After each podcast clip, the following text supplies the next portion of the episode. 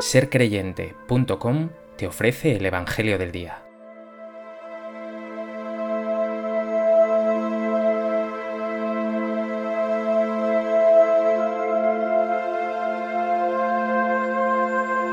Del Evangelio de Lucas. En aquel tiempo les dijo Jesús una parábola para enseñarles que es necesario orar siempre sin desfallecer. Había un juez en una ciudad que ni temía a Dios ni le importaban los hombres. En aquella ciudad había una viuda que solía ir a decirle, Hazme justicia frente a mi adversario. Por algún tiempo se estuvo negando, pero después se dijo a sí mismo, Aunque ni temo a Dios ni me importan los hombres, como esta viuda me está molestando, le voy a hacer justicia, no sea que siga viniendo a cada momento a importunarme. Y el Señor añadió, Fijaos en lo que dice el juez injusto, pues Dios no hará justicia a sus elegidos que claman ante Él día y noche, o les dará largas. Os digo que les hará justicia sin tardar. Pero cuando venga el Hijo del Hombre, ¿encontrará esta fe en la tierra?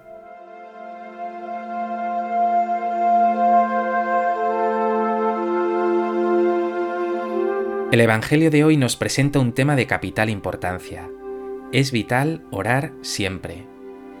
Y para ello nos ofrece una parábola de lo más elocuente. Una pobre viuda ante un juez poderoso, que por su insistencia consigue de éste que le haga justicia. Viendo algo así, ¿cómo crees que Dios dejará de escuchar tu oración?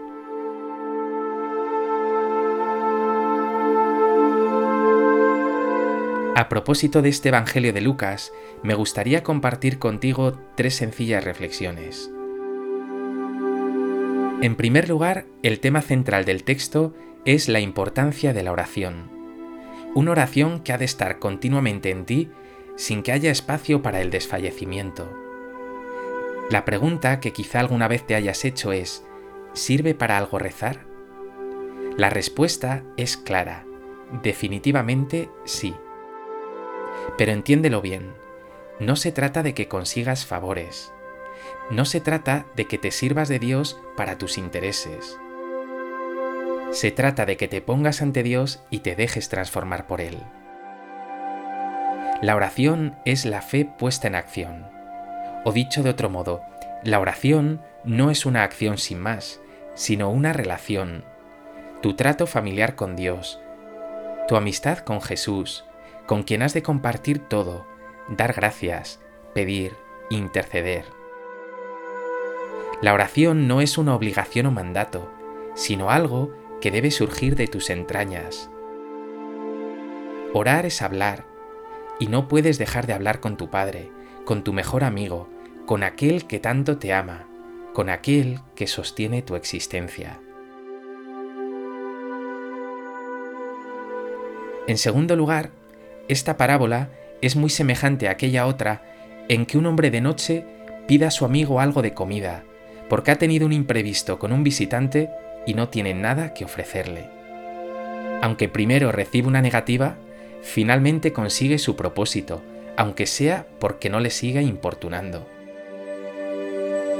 Pues bien, ahora tenemos a una pobre viuda.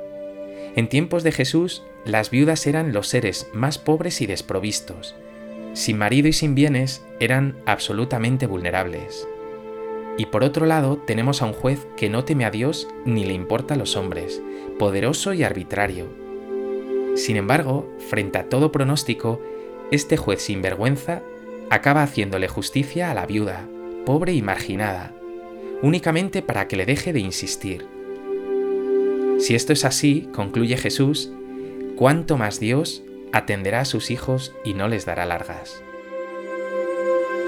No dudes que Dios, aunque seas el más pobre y pecador de sus hijos, escuchará cada petición y cada acción de gracias que le presentes. Él desea estar contigo más que tú con Él. En tercer lugar, quiero insistir en esta precisión de Jesús. No solo es necesario que ores, sino que lo hagas siempre, siempre. La oración no puede ser algo anecdótico en tu vida, que aparezca y desaparezca sin más. La oración es para el cristiano, es para ti la fuente de vida. Sin ella mueres. Pero además, te dice Jesús que tienes que orar sin desfallecer. No puedes cansarte, porque la oración te transforma y transforma la realidad. ¿Oras a menudo?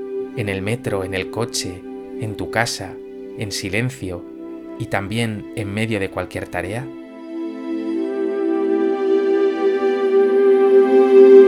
No dudes en dirigirte a Dios a cada momento. Pon en tu boca palabras como, Señor, ten misericordia de mí. Padre bueno, gracias por tanto. Señor, yo te bendigo. Jesús mío, te presento esta necesidad. Dios mío, dame fuerzas para este trabajo.